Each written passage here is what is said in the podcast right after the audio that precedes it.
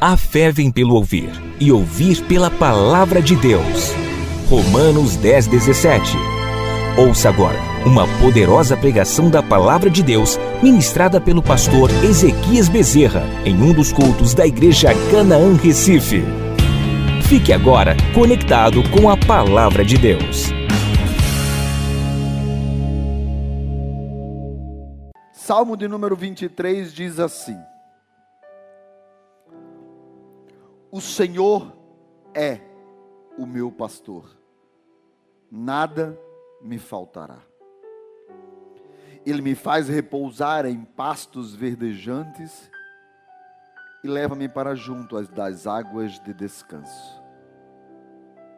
Refrigera-me a alma, guia-me pelas veredas da justiça, por amor do seu nome ainda que eu ande pelo vale da sombra da morte, não temerei mal nenhum, porque tu estás comigo. O teu bordão, ou a tua vara e o teu cajado me consolam. Prepara-me uma mesa na presença dos meus adversários e unge minha cabeça com óleo.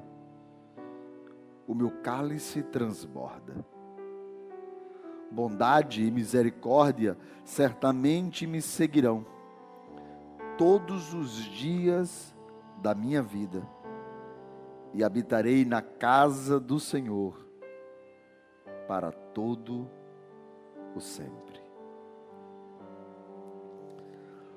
Salmo de número 23: O Senhor é o meu pastor, nada me faltará.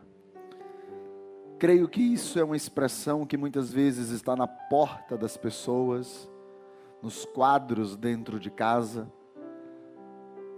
nas você vê nas traseiras de caminhão, em adesivos no carro. Nós vamos olhando e vendo como que as pessoas gostam de dizer: "O Senhor é o meu pastor". Quem escreveu esse salmo foi Davi. É um cântico.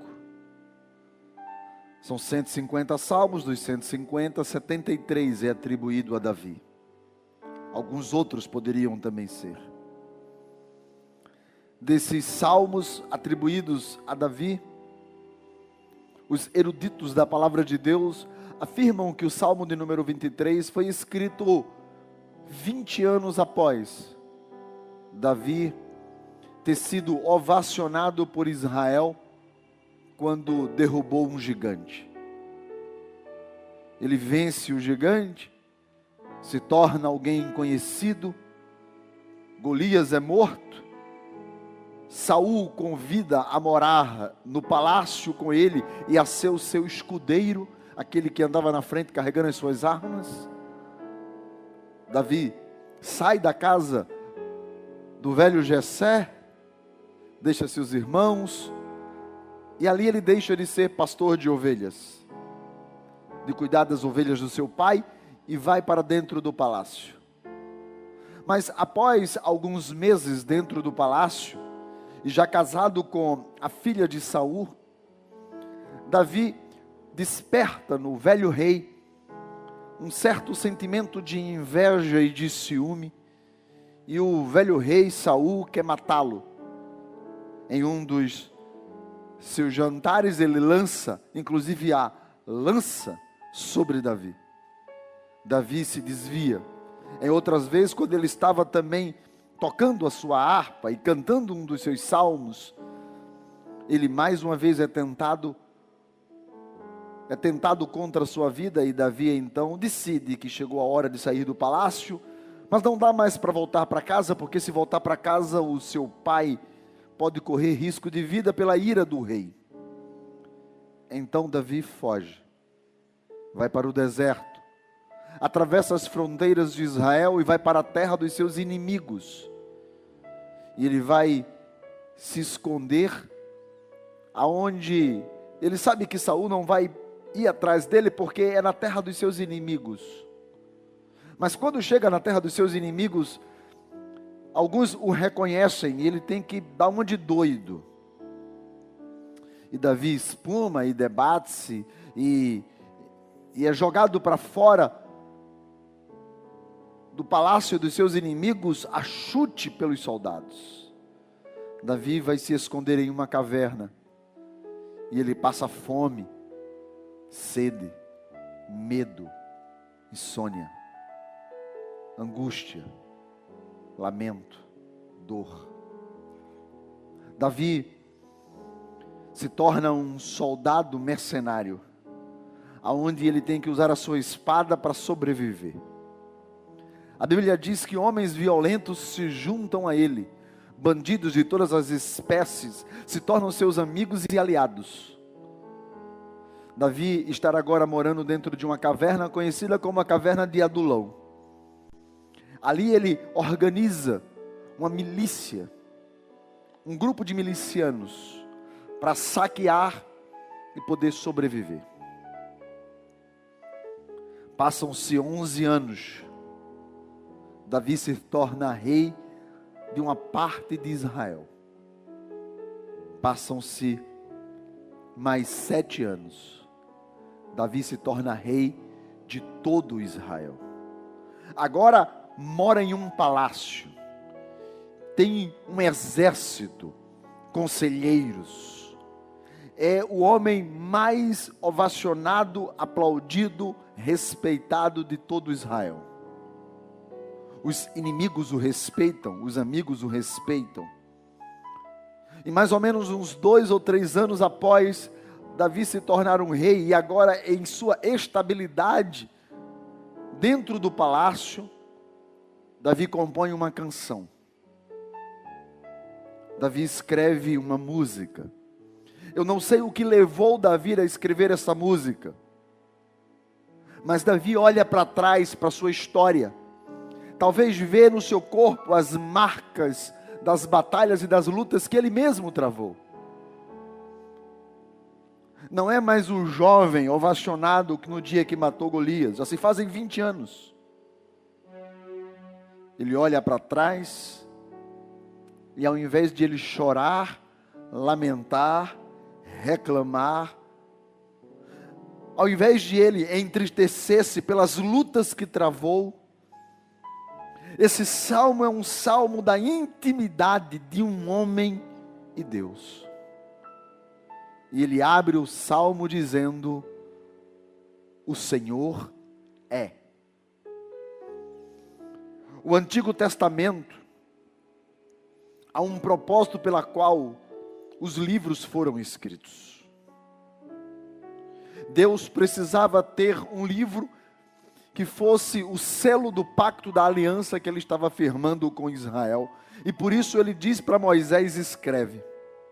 E até mesmo antes dele mandar Moisés dizer, antes dele dizer a Moisés escreve, o próprio Deus escreveu em tábuas e entregou a Moisés.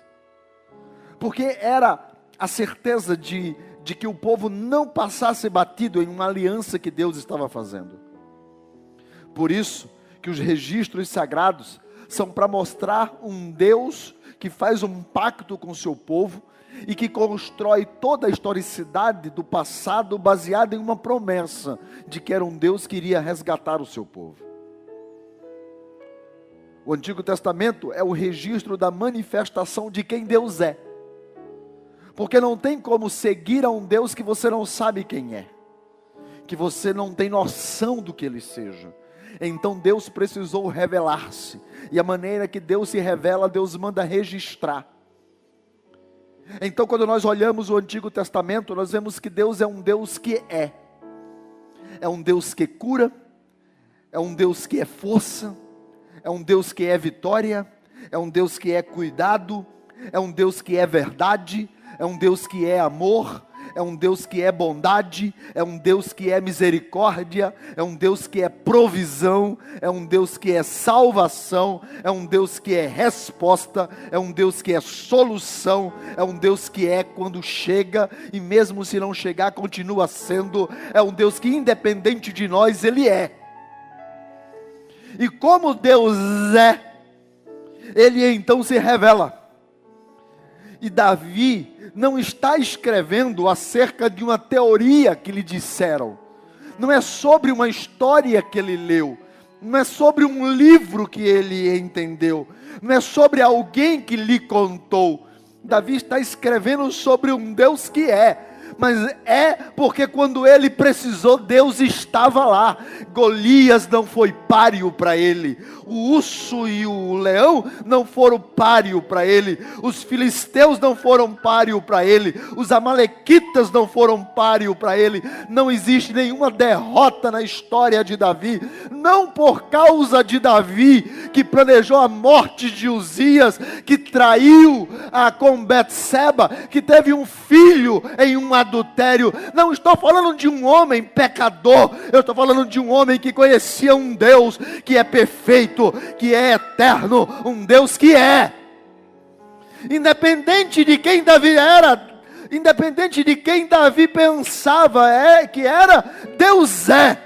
E, e quando Davi olha para trás, Davi vê que não é por causa dele que ele está sentado na, na, no, no palácio, não é por causa dele que ele é rei de Israel, não foram seus méritos, não foram as suas habilidades de guerra, não foi porque Davi era bom, não foi porque Davi era misericordioso. Você que está em casa está entendendo? Não é por causa de Davi que Deus decide ser Deus, independente de nós, Deus é, e por isso que Davi abre o salmo para falar da grandeza, da bondade, da misericórdia, da infinitude, da grandeza desse Deus. Ele já abre dizendo: Queridos, eu preciso dizer uma coisa para vocês nesta canção. O que é Davi?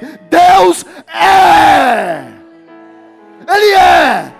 Ele é a minha certeza, Ele é a minha segurança, Ele é a minha resposta, Ele é o meu conforto, Ele é o meu consolo, Ele é o que enxuga as minhas lágrimas, Ele é o que entra com providência, o que chega sem nem eu antes de estar lá. Deus é. Se você não consegue entender isso, Deus é, Deus é. E ele vai dizer que Deus é o meu pastor. Porque no, no Salmo de número 23, há dois personagens que Davi conhece muito bem. Davi está falando, colocando-se como uma ovelha. Ele foi pastor, ele sabia como as ovelhas reagiam. Então, Davi vai compor os quatro primeiros versículos na visão de uma ovelha.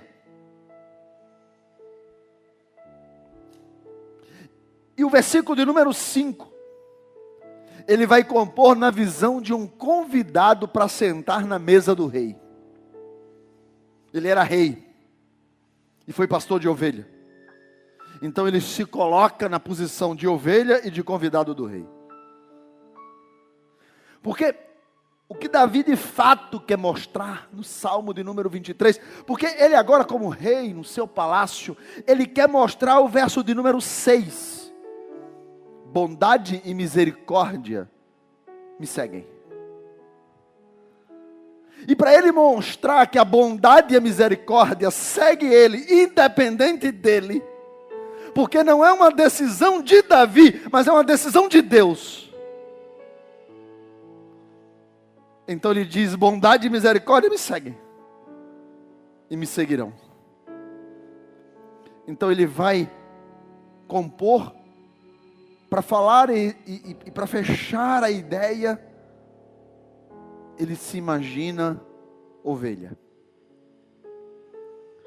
E ele diz: O meu pastor, o Senhor é o meu pastor, e nada me faltará.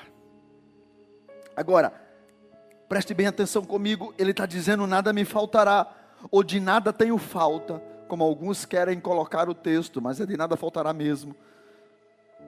Ou de nada tenho falta, ou não tenho necessidades alguma nesse momento, ou enfim, que cada um dê uma interpretação. Nós estamos falando de um homem que passou fome, sede, necessidade, provas, nudez, pestilência, perseguição, pragas. Quando ele diz que Deus é o meu pastor e nada me faltará, ele está dizendo: Deus me basta. Se o Senhor estiver comigo, o resto eu tiro de letra. Se Deus estiver comigo, eu não tenho necessidades que sejam maior do que eu, porque nenhuma necessidade é maior do que Deus. O que eu preciso somente é esse Deus que é ser o meu Deus. E se isso acontece, Deus me basta e eu não tenho falta alguma.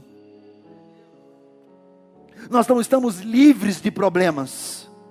Mas a questão é se nós passamos esses problemas ao lado daquele que os problemas não são nada para ele. Então ele vai dizer quem Deus é. E olha que quando você olha para o verso de número 2, ele diz assim: ele me faz repousar em pastos verdejantes e leva-me para junto das águas de descanso.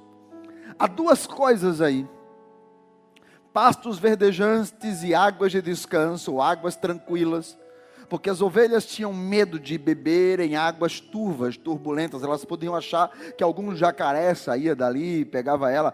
Elas gostam de beber em águas tranquilas. E quando Davi fala de pastos verdejantes, ele está falando do melhor que a ovelha pode ter. E, e, quando ele vai dizer de águas tranquilas, ele fala da segurança que a ovelha tem.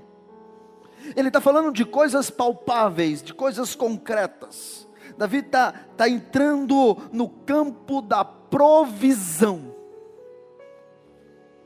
Ele está dizendo que ele tem o melhor dos pastos e a tranquilidade de beberem águas de repouso.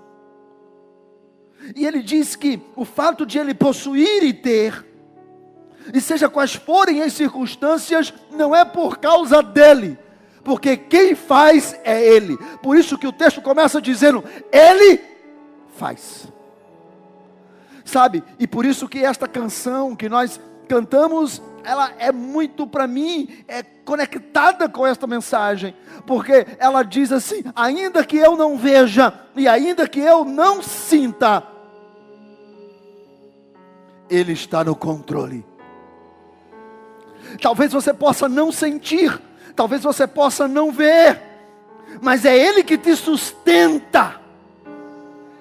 É ele que te dá força, é ele que te dá ânimo se você pensa que está ruim, sem Ele é muito pior. Mas de uma coisa eu sei, Ele está no controle, porque quem faz é Ele. Davi disse: Olha, eu estou dizendo não porque me contaram, mas são 20 anos de experiência.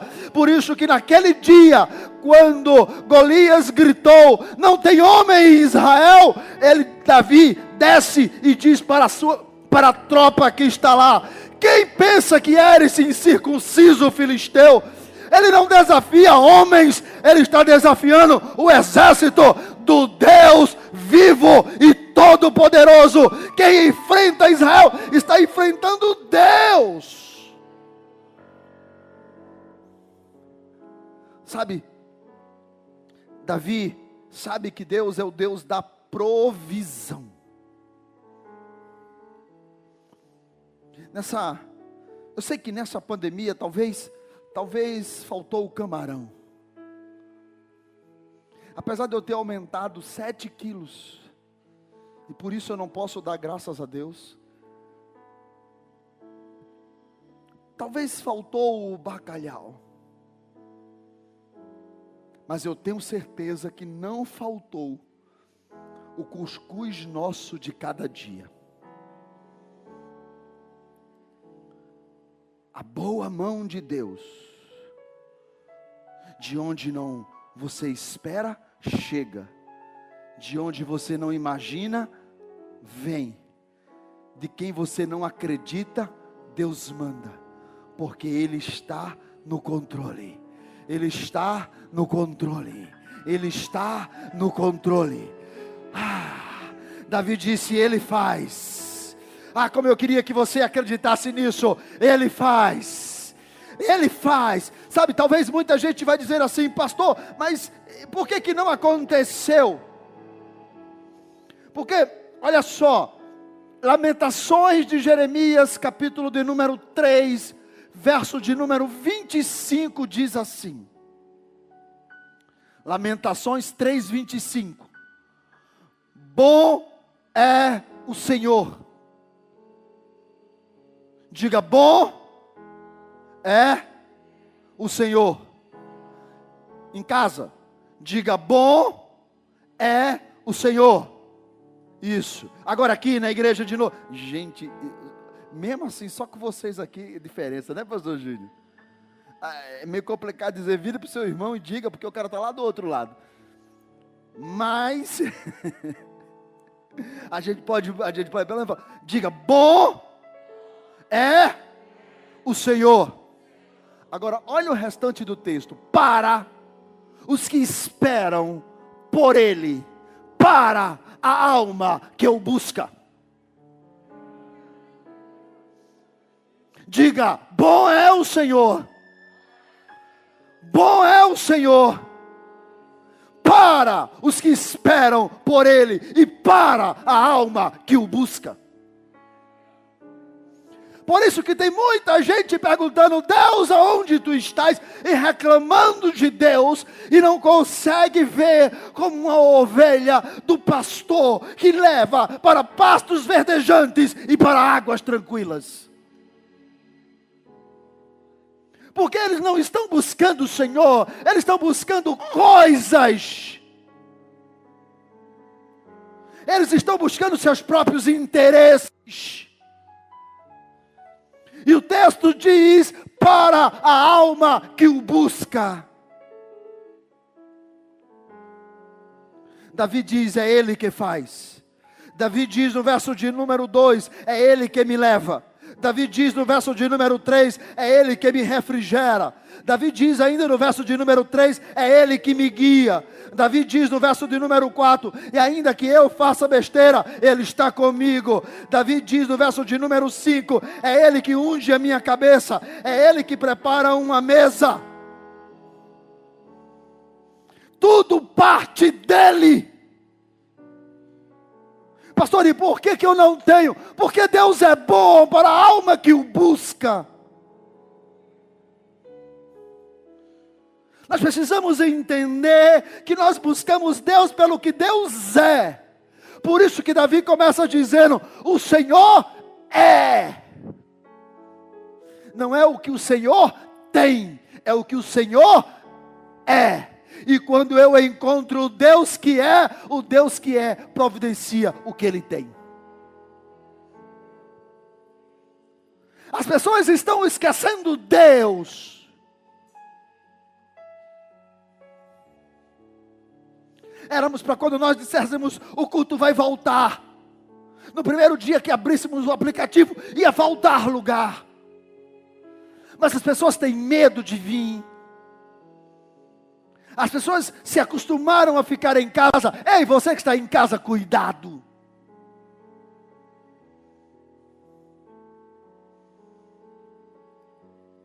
As pessoas, elas querem o que Deus tem, mas Davi disse: Eu conheço um Deus que, mesmo tendo, não é sobre o que ele tem, mas é sobre o que ele é. E por isso que eu digo: nada me falta, porque Deus me basta.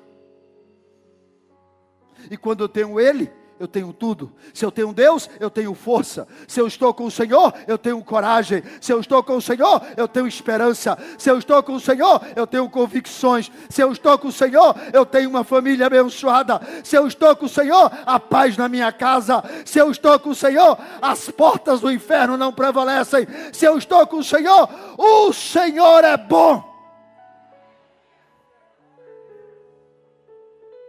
E ele vai dizer: refrigera a minha alma, refrigera a minha alma. No verso de número 2, é um cuidado pessoal sobre a provisão de coisas. Mas no verso de número 3, Davi vai falar do estado emocional do seu rebanho. Davi vai falar sobre emoções. Por isso que ele vai dizer: refrigera a minha alma. A ideia aqui, do verso 3, alguns eruditos vão apontar como o momento mais trágico da vida de Davi, quando em Ziclag ele perde as mulheres e os seus filhos. Ziclag era uma cidade, porque quando Davi foge de Israel, com medo de ser morto pelo rei Saul, pela inveja, ele então foge para a terra dos inimigos e se torna um mercenário. E o rei dos filisteus pega um, um pedaço de terra, uma aldeia, e diz: Davi, vai morar tu e os teus mercenários nesse lugar, teus soldados, mora aí com as tuas famílias, fica aí. Quando a gente precisar de você para a guerra, a gente chama. E Davi então vai morar, e o nome do lugar se chama Ziclag. Ali Davi constituiu uma casa, esposas, filhos, mais de uma esposa, mais de um filho. E os seus soldados também. Um certo dia, os reis foram fazer guerra contra Israel. E deve ter tido uma confusão no meio deles, porque, poxa, a gente vai lutar com os nossos irmãos. Mas como Davi era um homem leal, Davi disse: a gente vai para mostrar lealdade ao rei dos filisteus. Mas quando chegou lá, eram dias de caminhada, eles pararam para fazer uma reunião se Davi ia realmente para a guerra ou não, porque eles tinham medo de quando chegasse no meio da guerra, Davi virava de lado, em vez de estar tá matando judeu, tava, ia matar os filisteus. E enquanto eles esperavam isso, veio os amalequitas, tipo ladrão de rua. E foi lá em Ziclag e pegou todas as mulheres como escrava e os meninos e tocou fogo na cidade e levou todo mundo como escravo. E levaram o rebanho, levaram tudo. Quando eles decidem que Davi não vai para a guerra, manda Davi voltar, quando Davi volta, que chega na cidade, tudo destruído. Então Davi já não tinha mais família, porque saiu lá da casa de Jessé. Não tinha sua terra, que era Israel.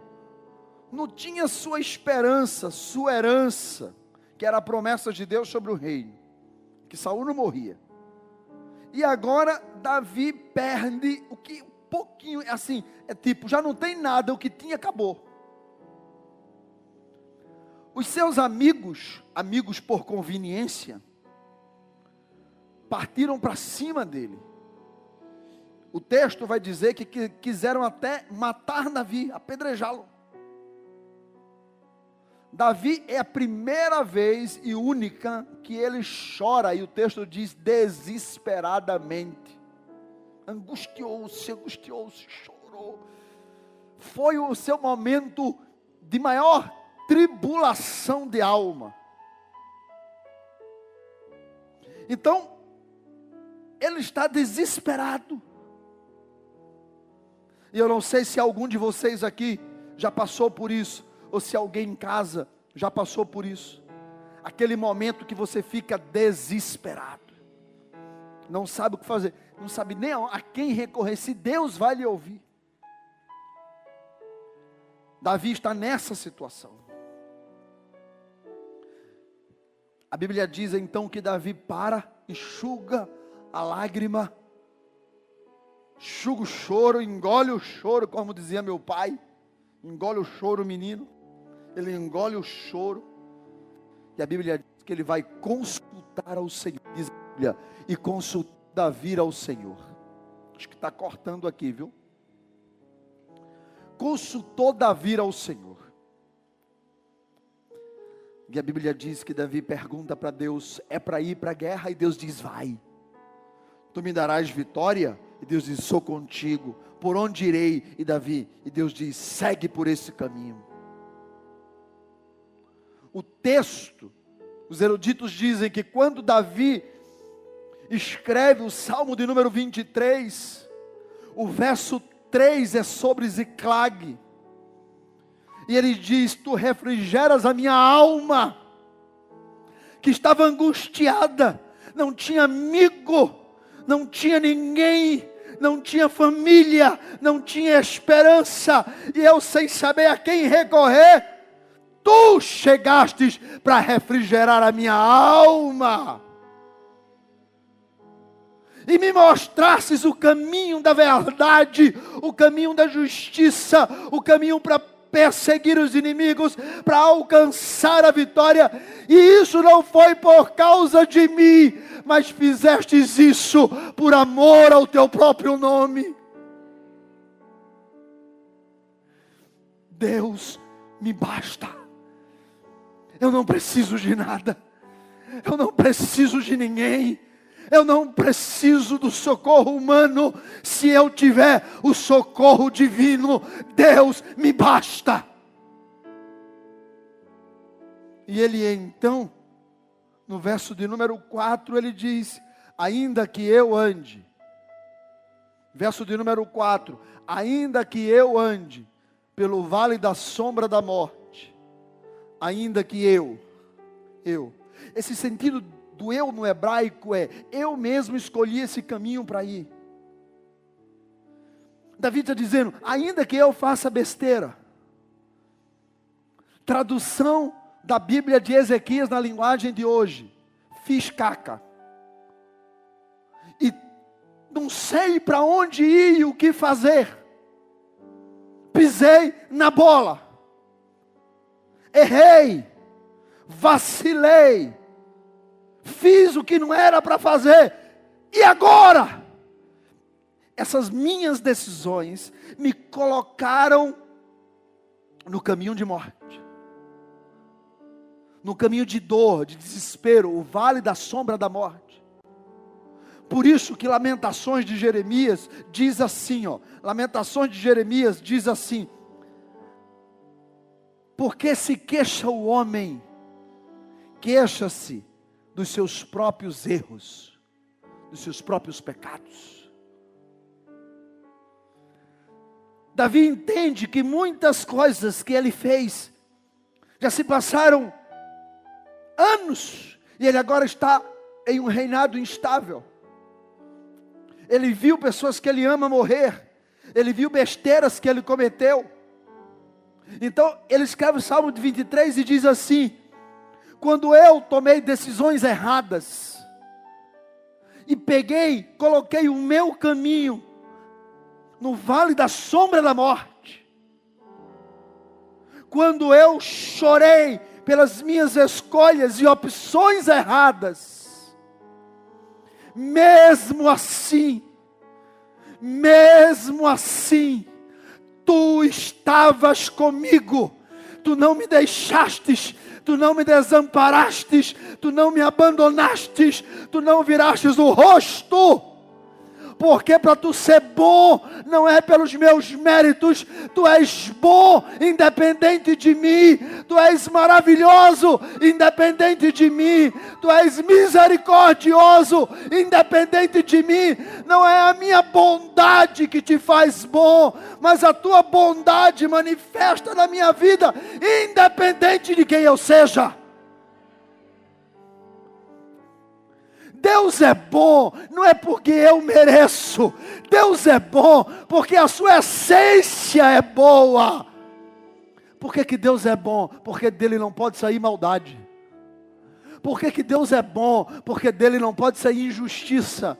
Por que, que Deus é bom? Porque dele não pode sair nenhuma ma... malignidade.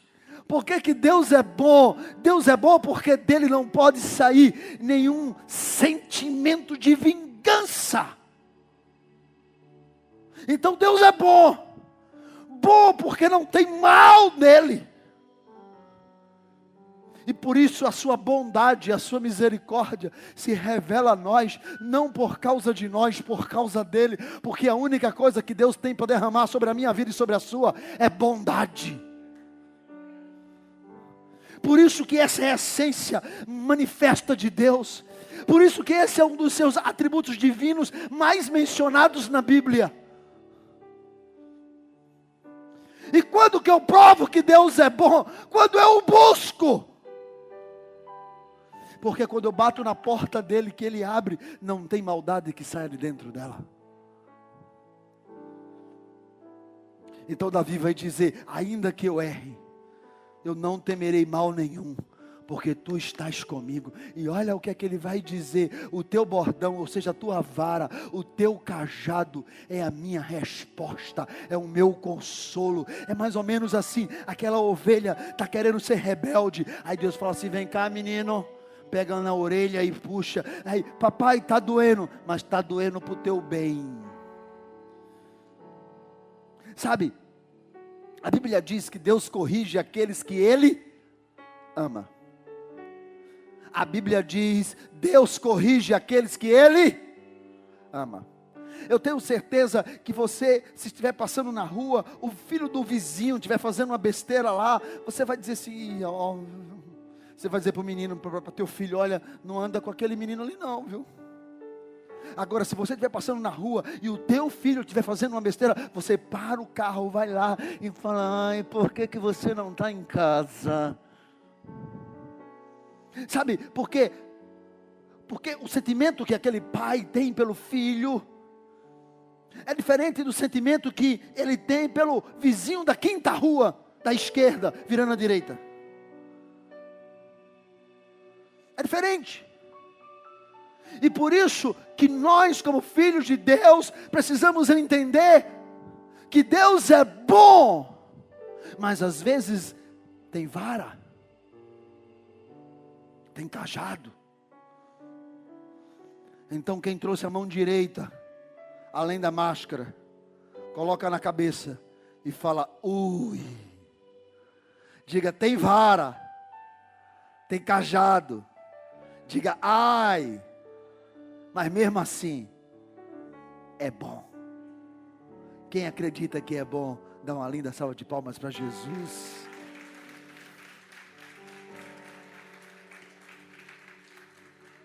Sabe, eu sei que nessa pandemia, muita gente deve ter aprendido muita coisa, entre elas lavar as mãos. Porque nunca vi, o povo está ensinando tanto lavar as mãos. Até eu aprendi agora. Faz assim, faz assim, faz assim. Lavar as mãos. Acho que você em casa também aprendeu agora a lavar as mãos, né, depois de tantos anos. Nós aprendemos coisas, como por exemplo, deixar os sapatos do lado de fora. Isso a gente já fazia, desde quando eu e Leonor voltamos da Coreia, a gente aprendeu isso, nos ensinaram que o sapato traz muita sujeira, tem que ficar do lado de fora, e a gente sempre deixava os sapatos do lado de fora. Então a gente foi aprendendo um monte de coisas. Então, a gente vai aprendendo. Ensinaram a gente agora, sapato do lado de fora, lava as mãos, pega a roupa, quando chega da rua, bota para lá, toma banho, diga toma banho. Tem que tomar banho. Então a gente vai aprendendo, a gente aprendeu muitas coisas. Ou seja, todas as coisas que nos acontecem, Deus está nos ensinando alguma coisa. E seja qual for a sua dificuldade, olhe como o salmista olhou. A tua vara para mim é um consolo. O teu cajado para mim é um consolo. Porque eu entendo que tu me amas apesar de mim.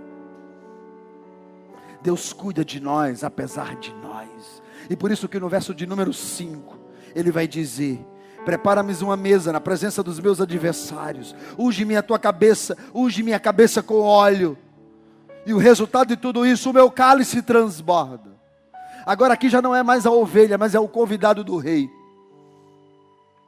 Davi, como rei, ele sabia o que era alguém sentar na mesa do rei. Na mesa do rei tinha tudo: Na, na mesa dos plebeus faltava comida, na mesa do rei não. Sentar na mesa do rei era uma honra. Então, Davi imagina mais ou menos o seguinte: a mesa do rei, ela era sempre repleta. Por isso que vai dizer que Neemias, quando era governador, lá também nos tempos do rei Uzias, vai falar também do tempo do rei Ezequias, vai falar do tempo do rei Salomão, no próprio tempo do rei Davi, a quantidade de bois que eram mortos para alimentar os que sentavam à mesa do rei. Sentar à mesa do rei era algo extraordinário. Você comia por uma semana era preparado os melhores banquetes todos os dias para a mesa do rei. O melhor vinho estava na mesa do rei. Água não era uma coisa muito fácil no deserto, tinha de abundância na mesa do rei. E o texto diz que unges a minha cabeça com óleo, é porque normalmente para se chegar no palácio, se precisava ter longas caminhadas. Os palácios não ficavam normalmente no meio da cidade, mas longe e normalmente em cima de topos, de montes. Então, para chegar no palácio, requeria uma certa caminhada. E as estradas não eram asfaltadas, eram de barro. O barro, quando você pisava, a poeira subia. Então, os judeus normalmente tinham cabelos grandes e barbas compridas, conforme a lei. Então você imagine uma caminhada de algumas horas e muitas vezes de um dia. Eles saíam de manhã para chegar na, na, na, na janta do rei à noite. E aquela poeira subia e batia na barba. Aquele barro, sabe aquele barro amarelo, aquele barro vermelho, aquele barro poroso, aquele barro do deserto. Então, quando eles chegavam lá, não tinha banheiro para tomar banho e trocar de roupa. Então, sentar na mesa do rei, imagine o cheiro.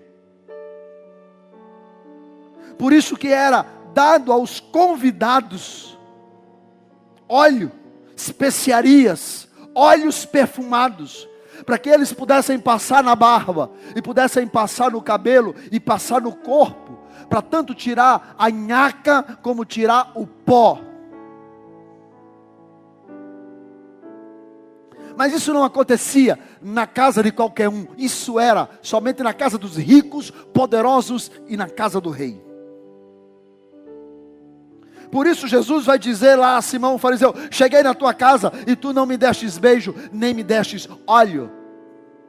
E esta mulher me ungiu com um perfume caríssimo. Jesus reclama isso de um fariseu. Por quê? Porque era honroso receber o convidado com óleos aromáticos. Não era todo mundo que tinha, ao ponto que isso era destaque. Então Davi sabe que ele é rei, mas ele nunca, mas ele não nasceu rei, ele foi um pobretão. Viveu no deserto fugindo, passou fomes e necessidades. 20 anos depois, ele agora está sentado na cadeira principal, em um banquete extraordinário. Então ele imagina alguém sendo convidado a sentar naquela mesa. E ele imagina alguém que nunca comeu na mesa do rei, nunca bebeu do cálice do rei e nunca teve o cabelo e a barba ungida com as especiarias de óleo aromático. Alguém que não tem sangue real, alguém que não tem nome na genealogia das lideranças das tribos um desconhecido qualquer, sem nome, sem referência, sem nenhum tipo de qualificação. Alguém que não está sentado nas mesas dos grandes, dos poderosos. Alguém que nunca foi a um palácio. Então Davi imagina essa pessoa entrando dentro da sala do rei os generais sentados, os de sangue leal sentados, os nomes das gene... principais genealogias das famílias de Israel sentadas, todas sentadas na mesa do rei. Mas há uma cadeira vazia ao lado do rei. E de repente aquela pessoa que é um qualquer, sem, sem era nem beira, sem lenço nem documento, entra na sala do rei. Davi está imaginando a cena. E ele entra e ele vai caminhando até aquela mesa. Ninguém merece. Ninguém está na sala do rei porque tem, sabe, ele está imaginando alguém que não tem título, alguém que não tem nome, alguém que não tem sangue real, alguém que não tem registro genealógico. Ele está imaginando essa pessoa entrar e ela está entrando, e agora ela senta na principal cadeira ao lado do rei e recebe olhos, e ela passa os olhos, perfuma todo o ambiente, e quando ela está olhando, o cálice dela está transbordando. Não botaram dois dedinhos do melhor vinho, encheram o que derramou o cálice. Todo mundo de olho nele. E ele diz: Sabe quem Deus é? Deus é aquele que pega você, que não era para estar aqui, te coloca dentro da sala do rei, coloca a melhor cadeira, te unge com o óleo do Espírito e enche o teu cálice de coisas extraordinárias. Deus é quem faz isso. Deus é quem faz isso. Davi se imagina, e por isso que ele diz no verso de número 6: bondade e misericórdia certamente me seguirão o que eu mereço, Deus não me dá. E o que eu não mereço, eu recebo vindo da parte dEle.